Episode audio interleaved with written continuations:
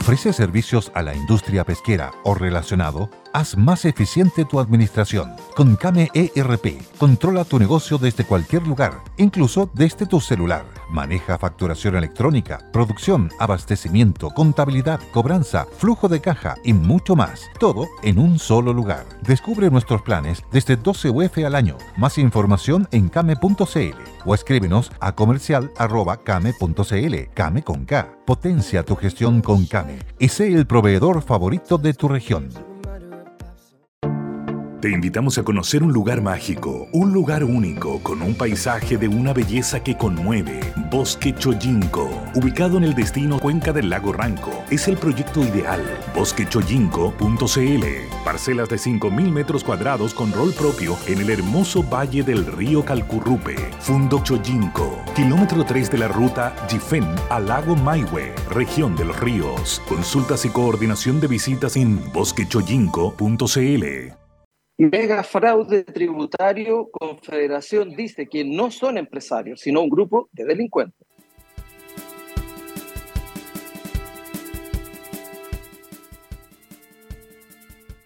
Muy buenas tardes, bienvenidos a cerrar una nueva semana con nosotros, viernes 15 de diciembre. Le habla Bárbara Briceño, escuchaba en titulares a Willy Díaz. Buenos días, buenas tardes, Willy. Muy buenas tardes, buenas tardes a nuestros eh, queridos auditores. No es cualquier semana la que termina el día, pues Bárbara. No es cualquier semana, es una semana no más es cualquier semana, es una semana que puede marcar el destino del país de forma importante. Así que eh, una invitación a que todos nuestros auditores vayan y cumplan con su deber cívico de votar el domingo y que lo hagan tempranito para que se cierren las mesas temprano y tengamos resultados más tempranos. Bueno, efectivamente, em, sí, es una semana muy importante. Un día muy importante porque ya estamos a solo horas. Recordemos que se acabaron ya los plazos para hacer campaña. Propaganda. Exactamente. Por eso que no, solo llamar a votar nomás, eso sí se puede hacer. Bueno, solo llamar a votar efectivamente. Y eso es lo que vamos a hacer nosotros. Ahora vamos con tu titular, después volvemos a la contingencia. Sí, Mira, eh, me, interesó mucho esto porque esto es noticia en desarrollo, ¿cierto? Eh, están formalizando a 51, 55 delincuentes que con, con un artilugio de empresa empezaron a defraudar al fisco en una cifra cercana a los 240 mil millones de pesos, con más de 100 mil facturas falsas. Esto es 100 veces más que, lo que los documentos falsos que se usaron en el caso Penta. Y eh, por lo tanto, este es un, probablemente el Servicio de Impuesto Interno lo catalogó así, como el fraude más grande de la historia. Pero más allá del hecho delictual, que es deleznable y todo lo que uno quiera, yo creo que esto también hay que ponerlo en el contexto de los que nos ha pedido el ministro de Hacienda para hacer eh, una reforma tributaria de nuevo. Y ahora entiendo por qué le falta plata al ministro y le falta plata porque se la están robando por una parte en impuestos que no son declarados por el IVA y, según lo que informó el señor Jorrat y que utilizó como argumento el ministro Marcel, hay 20 mil millones de dólares que no se han cobrado en impuestos de primera categoría. Por supuesto que no le falta plata. Entonces, ¿dónde está el punto? ¿Hay que volver a subir los impuestos o, vamos o hagamos lo que tenemos que hacer de recaudar? Eso es lo que yo creo que al ministro, al ministro Marcel le falta. Sí, de hecho, este, este caso, tal como decimos, que es probablemente uno de los más relevantes de nuestra historia, se ha descubierto ahora sin reforma tributaria, sin modificaciones legales, o sea, ya con, los, con las herramientas que se tienen, fueron capaces las autoridades y eh, las policías de poder detectarlo. Eso es una buena Esto es un exocet bajo la línea de flotación del pacto fiscal, porque el pacto fiscal lo que planteaba justamente eran medidas para la evasión y la ilusión. Pero resulta que sin ninguna, sin ninguna medida adicional, descubrieron un fraude de 240 mil millones de pesos. Por lo tanto, eh, creo que esto le quita toda viabilidad política y técnica a la propuesta del ministro Marcel. Eh, y además, no puede pedir una reforma tributaria si una parte se la roban las fundaciones como Democracia Viva, otra parte no la pagan, no la pagan las empresas a través del impuesto a la renta y otra parte se va a través de defraudación de IVA. Entonces, ¿para qué pedir más, aumentar más los impuestos? Si lo que tiene que hacer es que la recaudación tiene que ser más eficiente. Bueno, efectivamente sí. Ahora, este caso estamos hablando más, más de 50 personas. Y mira, y acá hay una, conversación derivada, porque, bueno, ya lo decía el presidente de la CPPC, estos no son empresarios, son delincuentes, pero también hay un tema, ¿qué es ser empresario? ¿Quién es empresario? O cualquier persona no puede decir que es empresario, porque en este caso, bueno, sí, en realidad eh, casi una asociación ilícita o personas dedicadas más que a, robar o, o, a generar fraude más que a, a emprender y a generar negocio. Bueno, yo, yo coincido con, no, no porque alguien aparezca en una escritura como dueño de una sociedad que tiene un root, es un empresario. Aquí hay, hay, que, hay que hacer un poquitito más, con más altura de mira la discusión, porque evidentemente aquí al parecer había un contubernio de muchas personas para defraudar al fisco con eh, importaciones falsas, exportaciones falsas para aprovechar el crédito fiscal IVA, entonces, evidentemente que esos no son empresarios, esos son delincuentes que se organizaron para delinquir, porque entiendo yo que incluso aduana está estableciendo también una, una, una demanda. Entonces, creo que aquí falta un poco de rigor en el análisis. Eh, y, y, por supuesto que no, no, no, no creo que eh, esto vaya a ayudar a la idea del ministro hacer de tener una, una reforma tributaria. Sí, ahora igual, mira, el Cote Evans que está, que está, Sí, ¿Mm? que es un poco molesto, Willy, que cada vez que pasa algo se, se use como excusa, porque cuando hace unos días teníamos actos delictuales, era como, oh, necesitamos, esto demuestra, imagínate cuando asesinaron al niñito, al niñito en Padre Hurtado, ¿te acuerdas? En el auto, eh, salen de inmediato, esto demuestra que necesitamos una reforma tributaria para poder mejorar las policías, ahora se detienen a delincuentes, esto demuestra que se necesita, pase lo que pase, eso demuestra que se necesita una reforma tributaria. Yo creo que.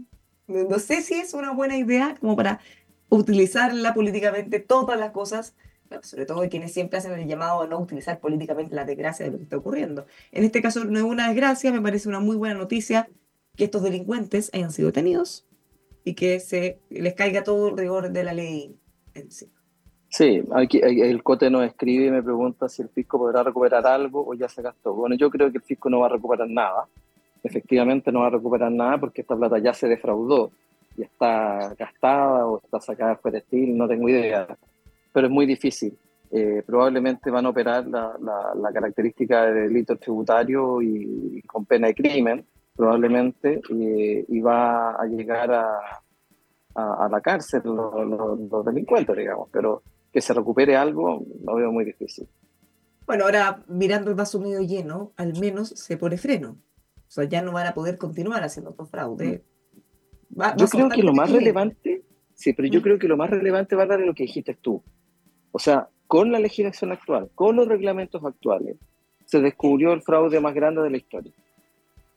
Para eso no necesitas hacer ningún otro cambio, basta que hagas lo que tienes que hacer y lo tienes que hacer bien. Ese es el, ese es el mensaje finalmente. ¿ah? Y por otro lado, que el ministro está viendo agua, se le está yendo como agua entre los dedos la recaudación tributaria, porque no están haciendo lo que tienen que hacer.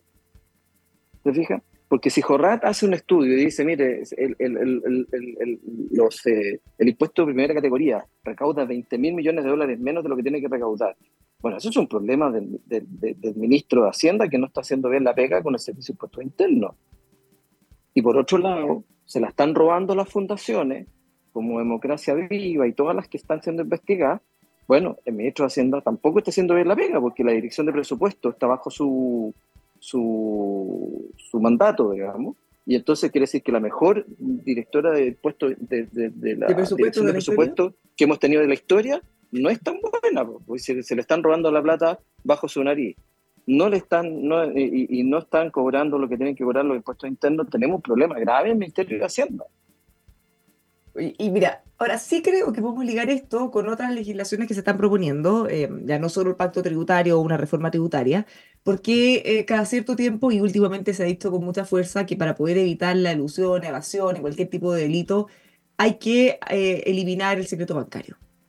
Entonces, por un lado, el hecho de que hayan podido detener a este grupo de más de 50 delincuentes, bueno, ya demuestra que lo pudieron hacer sin la necesidad de tener un secreto bancario o no tener el secreto bancario, porque cuando hay una investigación, para que la gente sepa, sí se puede acceder a las cuentas de banco.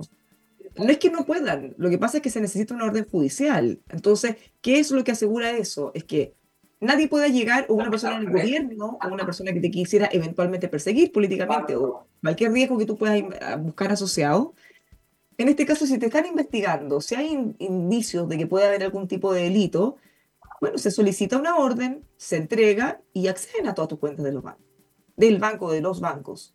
Entonces, ojo también, que no sé si se tiene que poner con la, la única forma de perseguir, siendo que en este caso, con las herramientas que tenemos.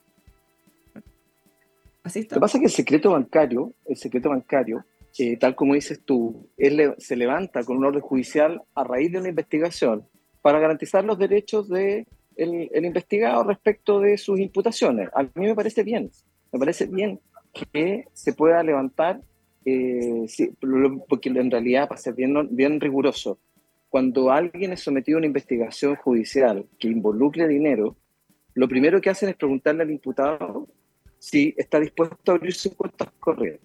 Si uno no tiene nada que temer, uno le dice, sí, ábrala, ahí están, véalas todas, no hay problema, aquí está la autorización, y listo. Si el imputado se niega, hay que ir al tribunal de garantía para que el tribunal de garantía emite una orden para poder abrir las cuentas corrientes del imputado. Que eso también me parece correcto, si es que alguien se opusiera por la razón que fuera, digamos. Pero de ahí al paso siguiente, a que por cualquier vía y por cualquiera pueda abrir cuentas corrientes, me parece que es un abuso, porque no garantiza los derechos de los imputados. Entonces, creo que aquí lo que, lo que, lo que demuestra esto es que si alguien, si hay una imputación con, con, alguna base para que la fiscalía pueda eh, formalizar una investigación, bueno, efectivamente hay que hacerlo a través de un, un órgano que garantice los derechos del imputado como es el tribunal de garantía. Entonces está bien que sea así, pero adicionarle a eso algo que sea más voluntarioso, me parece que eh, ahí pasa a ser un abuso porque se pasan a violar los derechos de los imputados. Ahora, más allá del derecho es lo riesgoso de qué se puede hacer con esa información. O sea, imagínate en este ambiente tan tenso como el que tenemos, tú pudieras llegar y acceder a las cuentas bancarias. Tú o alguien que tuviera acceso o poder para ello, pudiera acceder a las cuentas bancarias de tu adversario es complicado. Sí, pero, pero, bueno, pero por eso mismo que tiene que ser con una orden judicial. O sea, así como así, no, no creo que sea recomendable. sea recomendable porque efectivamente se, se, se violan los derechos. Porque eso es lo que yo creo que no, no corresponde. Oye, una, una breve comentario que no tiene que ver con economía, pero que no puedo dejar de mencionarlo a propósito de la contingencia que hemos tenido en estas últimas horas, la importancia de atenernos al Poder Judicial y al sistema de justicia. Porque, bueno, acá estamos hablando del el procedimiento de cómo hacer una investigación, pero imagínate que en el, en el caso de él, indultado por el presidente Boric, que ayer fue detenido por un incidente, por un supuesto secuestro, fíjate que en la tarde, la hija del acusado, la hija del insurrecto Luis Castillo, decía que esto era todo falso porque ellos estaban carreteando y en realidad lo inventó para que la señora o la pareja no lo retara o no le pegara. Y de inmediato tú tienes una horda de gente diciendo, no, eliminando el delito, acá no pasó nada, esto es todo un tongo, esto lo inventó alguien. Bueno, ¿qué pasó? La justicia investigó como tiene que ser, hizo su trabajo, revisaron la indagatoria y finalmente él fue, fue formalizado por secuestro o un posible secuestro extorsivo, entre, varios, entre otros delitos más. No fue solo eso. Hay que dejar que la justicia funcione nada de uno andar tomando partido o buscar, porque imagínate qué, qué, qué testigo más interesado o qué persona más interesada que la hija de la persona que está acusada. Entonces, ¿se puede eliminar? Bueno, y finalmente ahí vamos a tener que ver qué cuentas se dan por haber liberado a una persona. El presidente Gabriel Boric decía, las instituciones funcionan. Bueno, la institución, Gendarmería, recomendó no indultar a esta persona, porque revestía un grave riesgo para la sociedad de reincidir. ¿Y qué pasó? Lo que reincidió. Claro. No, yo, yo, creo que aquí, bueno, y además el, el, el, el, presidente Boric se equivocó completamente cuando dice eh, él ignorante del proceso judicial, porque no se tituló de abogado, así que yo entiendo que no son algo que cuando hace un indulto, se indultan solo a personas que fueron condenadas por un delito, por lo tanto son, es un delincuente. y él, después de que firmó los indultos, dijo, estos jóvenes no son delincuentes. Es completamente ignorante, porque para que él haya indultado, tiene que estar condenado. Y la condena se le aplica a delincuentes. Entonces, sí son delincuentes y, la, y se prueba lo que estás diciendo tú, digamos. Bueno, efectivamente. De hecho, eh, fue un tema que tuvo que aclarar después la ministra, el subsecretario, porque para poder recibir un indulto tú tienes que tener un delito, haber cometido un delito y haber sido condenado. Y eso te convierte en un delincuente. Distinto es si un delincuente común, reincidente, si tiene un prontuario, como lo tenía Luis Castillo. Bueno, vámonos a otros temas. Eh, está, tal como decías tú, noticia en desarrollo, estos 55 detenidos por el megafraude, que es 100 veces, para que se hagan una dimensión, lo que fue el caso Penta más o menos en la magnitud, la factura de lo que estamos hablando. O sea, es algo realmente grande. ¿Qué irá a pasar con ellos? Bueno, lo vamos a saber en las próximas horas, pero al menos ya, ya fueron detenidos. Eh, y por último, nadie le prestó ropa, nadie le puso nada, porque desde los gremios empresariales, por supuesto que desde inmediato los trataron de grupo de delincuentes. Sí, lo que pasa es que esto, esto es, esto es insólito es insólito, completamente insólito. Por eso que te digo que yo creo que lo que veníamos observando no tiene ningún sentido, no tiene ningún sentido. Em, estamos, fíjate que estamos ya... Espérate que, esperemos un segundo, porque quiero, quiero, quiero hacer una, un, un reconocimiento de, la verdad para eh, aclarar un punto, ¿ah? porque cuando comparamos con el caso Penta, es una comparación injusta, porque en el caso Penta, primero eran platas privadas. Acá eh, la defraudación es de platas públicas. Eso es lo primero, ¿no? Eran platas privadas. Segundo, en el caso Penta se pagaron todos los impuestos. Aquí se defraudaron los impuestos. ¿ah? Y esta precisión me la hace Jaime Ale, que es un gran auditor nuestro que nos está escuchando en este minuto. Y por lo tanto, eh, creo que es importante hacer esa aclaración porque el, el, caso Penta eh, es solo para, la comparación es solo para dimensionar. Pero sí, sí, claramente. No, y aparte que este caso está recién empezando, y obvio que todos tienen sus particularidades, pero estamos hablando de la dimensión de lo que está, para que se hagan una idea, o sea, la magnitud de la cantidad de facturas de lo que estamos hablando. Bueno, oye, te quiero contar otra cosa, porque nosotros, ahora que estamos ya solo dos días del plebiscito, Manuel ha estado siguiendo este tema, ustedes saben, todos los días. Y fíjate que hoy viene una nota bien interesante en el Mercurio que da cuenta de qué cree el mercado. Y fíjate que dicen que el mercado bursátil en nuestro país estaría incorporando un triunfo de la favor. Eso en base a las fluctuaciones que ha tenido los últimos días. Cosa que es consistente con lo que viene diciendo Manuel hace mucho rato. ¿Qué crees tú? Yo, mira, yo tiendo a pensar lo mismo. Creo que el mercado ya está internalizando el triunfo del, de, la favor, eh, porque finalmente los que ponen la plata son los que más arriesgan y por lo tanto son los que apuestan. Entonces, yo tiendo a pensar de que esa, esa información de mercado, el precio de las acciones, el dólar a la baja, etcétera, son señales que pueden apuntar a eso. Ahora, evidentemente aquí hay una incertidumbre, no lo sabemos, puede resultar completamente al revés, el mercado se puede haber equivocado, pero sí es, es, es, algo que se repitió en el, en el, proceso anterior. Eso es lo que, a eso yo creo que apunta más el comentario. ¿ah? Que esta caída del dólar, el aumento en, el precio de las acciones del mercado, eh, también pasó en el proceso anterior. Sí, y eso, o sea, de hecho, cuando ganó se notó, pero, pero ya estaba súper internalizado, como que se venía viendo el mercado hace mucho, mucho rato.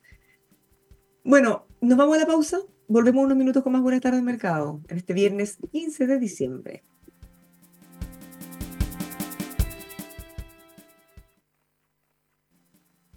Ya estamos de vuelta, seguimos en este viernes 15 de diciembre haciendo Buenas tardes Mercado. Le habla Bárbara Briseño, tengo a Willy Díaz conectado, ¿no, Willy?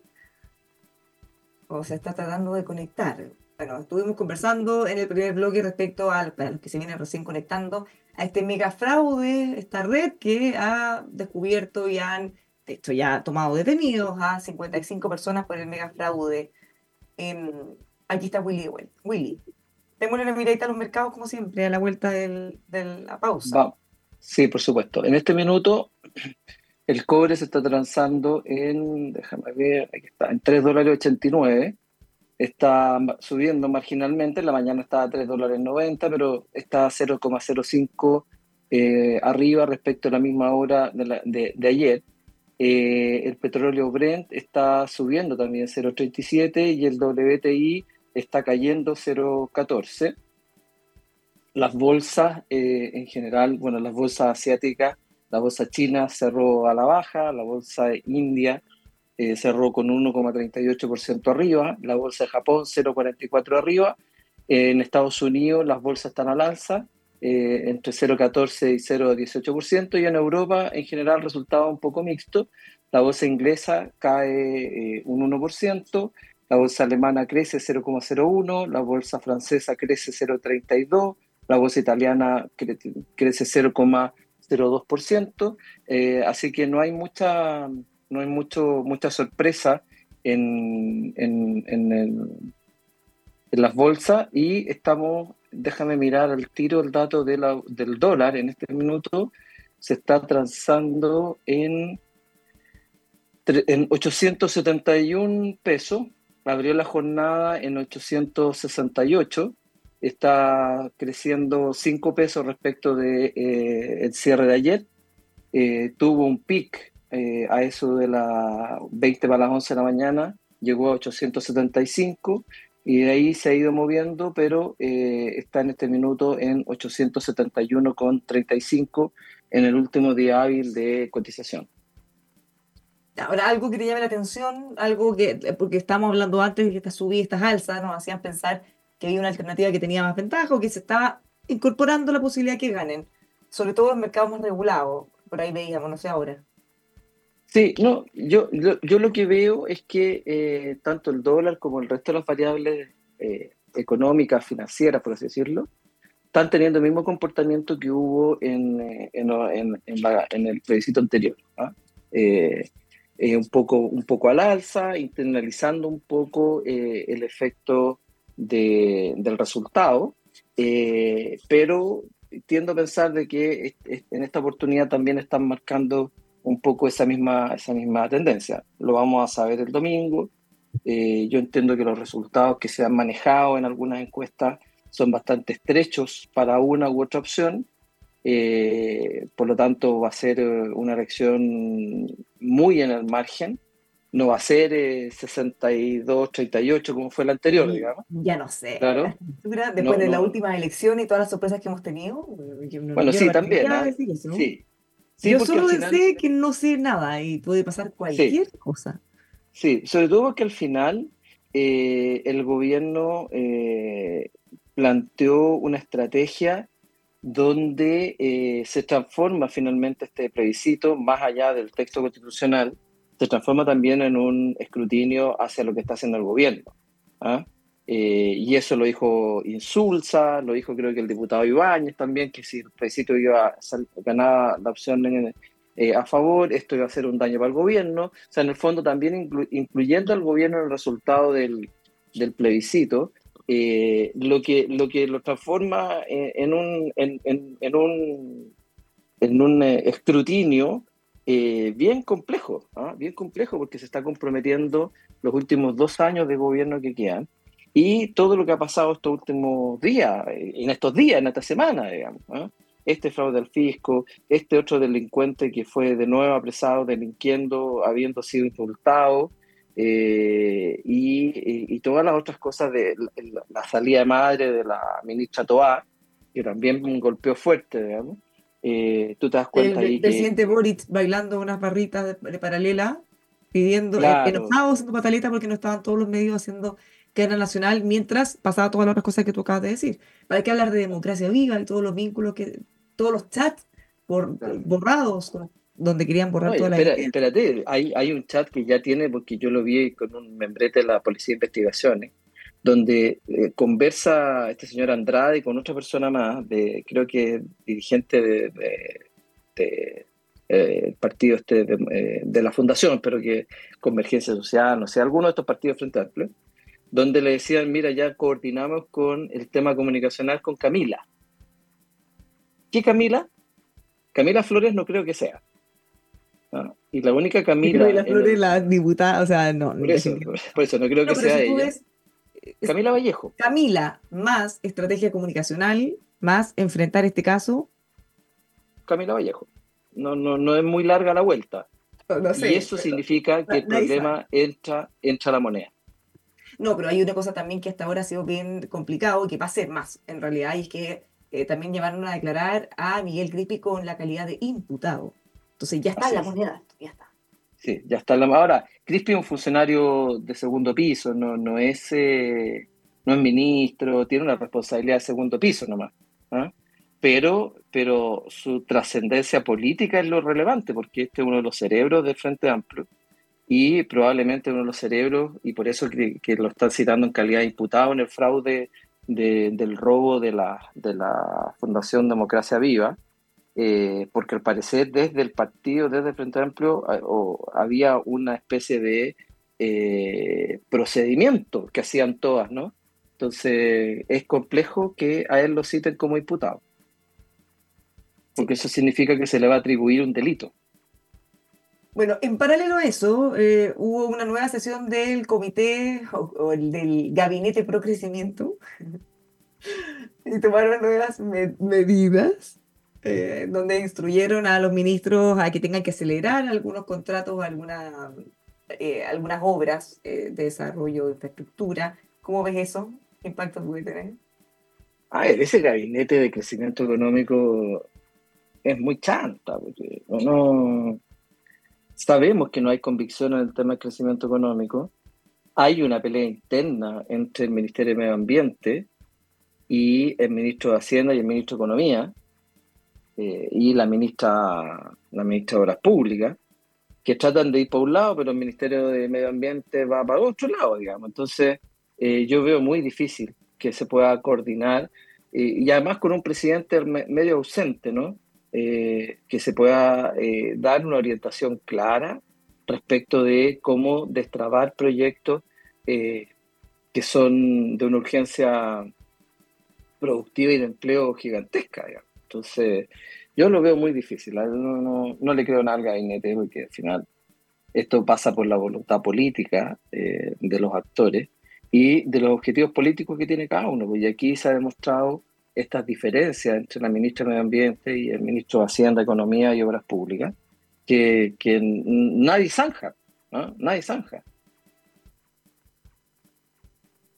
Bueno, efectivamente, nadie lo zanja. Pero, ¿qué va a pasar con esto? Eh, esperamos que se puedan concretar. Tuve la oportunidad de estar en un foro, un panel de conversación con el ministro de Hacienda junto al presidente del Senado.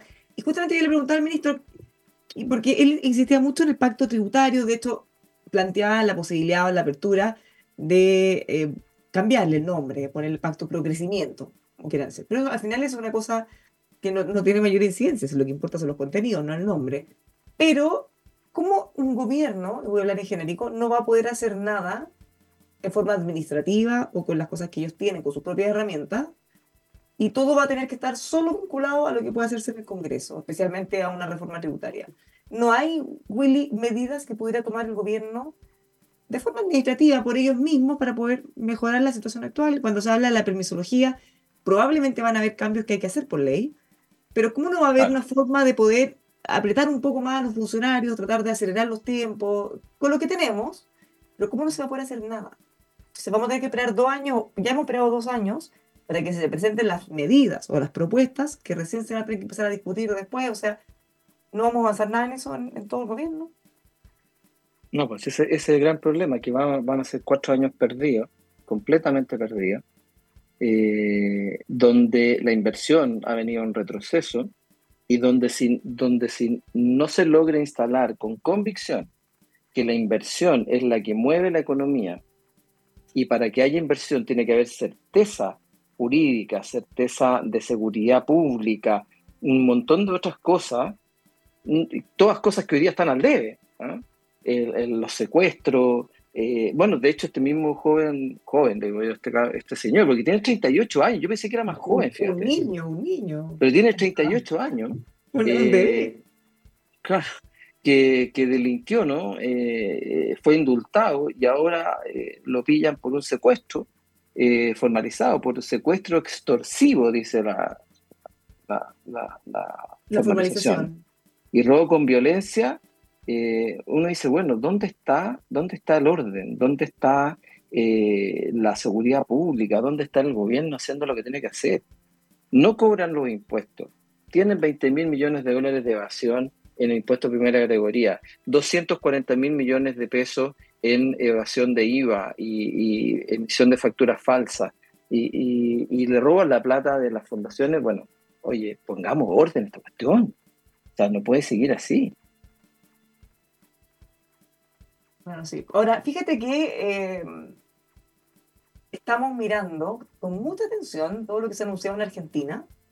Va a ser muy relevante para Chile, queramos o no, el éxito que pueda tener el presidente Milei con sus medidas. Ahora, obviamente que hay problemas distintos, soluciones distintas, nosotros no necesitamos llegar a una cosa tan extrema como la que está haciendo él, pero, pero ojo que, y esto es súper importante, porque lo han dicho mucho, nosotros lo hemos dicho desde siempre, no hay, posible, no hay posibilidad de repuntar la economía en la medida que no mejoremos nuestros niveles de seguridad. Eso es un hecho por mil razones. O sea, desde que tienes al centro que se han ido montones de tiendas, lugares que han cerrado, restaurantes, porque simplemente no pueden estar, o por miles de otros delitos que también los afectan y finalmente prefieren optar por lugares más seguros, entonces estamos dejando muchas áreas que antes estaban llenas de comercio, ahora sí. Bueno, la delincuencia es un tema que atenta directamente contra, contra la vida, contra todo y por supuesto que contra el crecimiento económico. Anunciaron medidas bien duras y fíjate que esto es súper importante a ver si le va a resultar o no en Argentina porque una de las principales preocupaciones que tenemos todos cuando vemos que hay medidas, bueno, en este caso súper estrictas, en otros casos quizás no tanto, como las de Macri, cuando él intentó hacer cosas, y siempre uno lo primero que piensa es que la presión que se hace con la violencia por parte de los piqueteros, por parte de los partidarios del otro gobierno, son tan fuertes que, no, que paralizan al gobierno no dejan hacer nada. Bueno, se la jugaron con todo. Patricia Bullrich, que ahora es justamente la ministra encargada del tema de seguridad, le tiró el tiro una cartilla y dice no van a tolerar delincuencia, violencia, actos, manifestaciones con destrozos, ni nada de lo que estamos acostumbrados. Si lograran cumplir con eso, o sea... Argentina es otro país. Argentina se puede transformar en otro país. En otro país. Fíjate que ahora he escuchado varios comentarios argentinos que a través de la prensa y todo, que dicen que la primera señal fue que los piqueteros ahora no cortan las calles, se protestan en la vereda.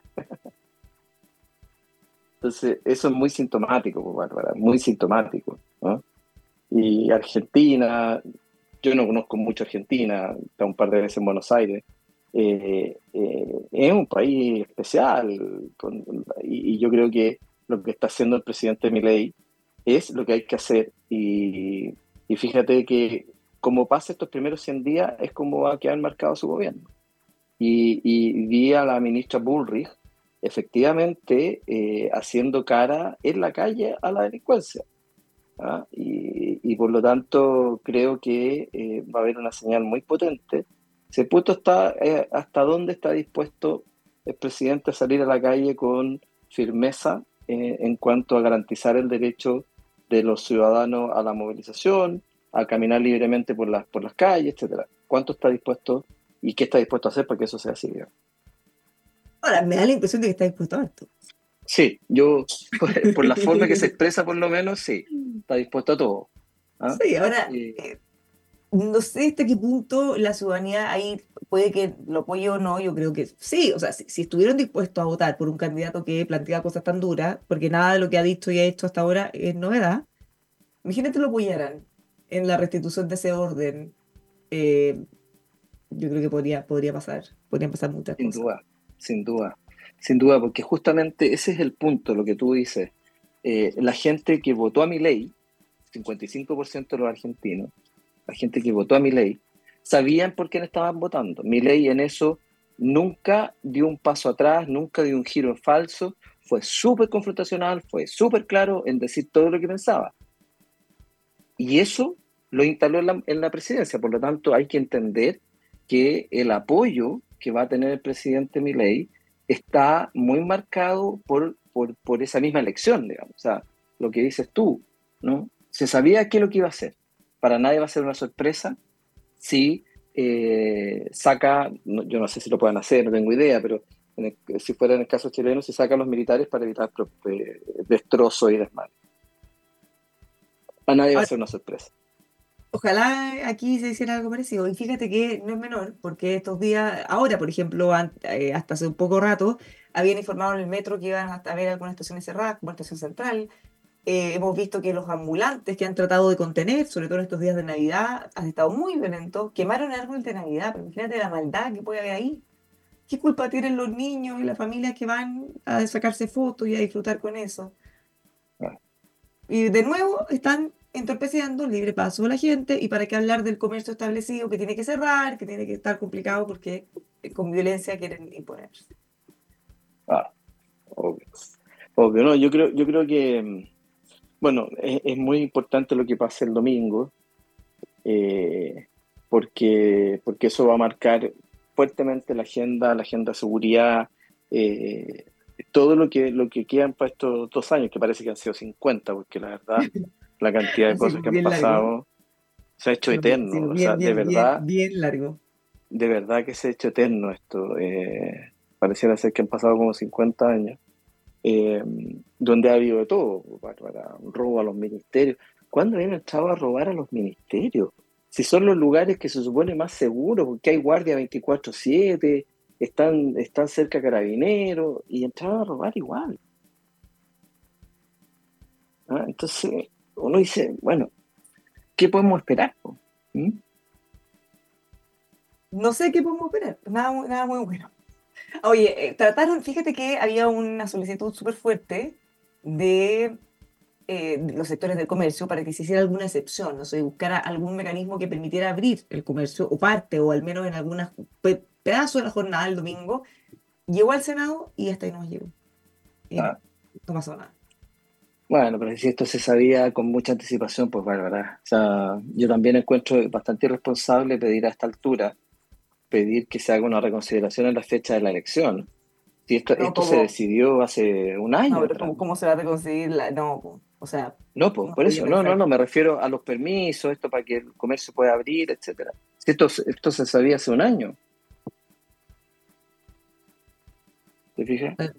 Hace un año, para discutir la fecha, se tendría que haber definido. A lo mejor eh, este fin de semana era el adecuado y no el siguiente. ¿Te fijas? correr una elección cuando se está discutiendo el tema, una semana más, una semana menos, da lo mismo. Mm. ¿Te fijas?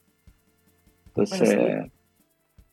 Adiós, nos empezamos a despedir de nuestros auditores que nos, ve, nos están viendo a lo largo de todo Chile, en el resto del mundo. Le mandamos mucho cariño, muchos besos. Que tengan un, un buen fin de semana, vayan a votar, voten lo que quieran, pero vayan a votar, porque además es voto obligatorio, así que no se arriesguen a multa ni cosas por el estilo. Bueno, el, de hecho, esto es súper importante, el CERVEL tiene un año para notificar quienes no fueron a votar, así que si es que se han demorado en llegarle la multa o la citación del jugador. No crea que no la va a pagar. No crea que se salvó. No, no, no, no. Es solo que hay un plazo largo porque es un proceso moroso. Bueno, nos encontramos más ratito en el último programa de la semana en bueno, por, los opuestos. Que tengan una imperdible, muy imperdible. Muchas gracias y veremos el domingo qué pasa. La suerte está echada. Ya, muchas gracias a todos. muy buenas tardes. Chao. Chao.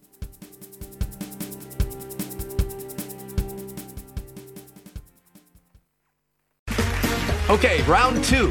Name something that's not boring. A laundry? Ooh, a book club. Computer solitaire, huh? Ah, oh, sorry, we were looking for Chumba Casino.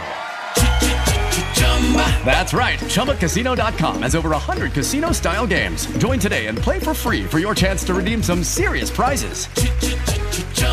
ChumbaCasino.com. No purchase necessary. Full prohibited by law. 18 plus terms and conditions apply. See website for details. Hello, it is Ryan, and I was on a flight the other day playing one of my favorite social spin slot games on ChumbaCasino.com. I looked over the person sitting next to me, and you know what they were doing?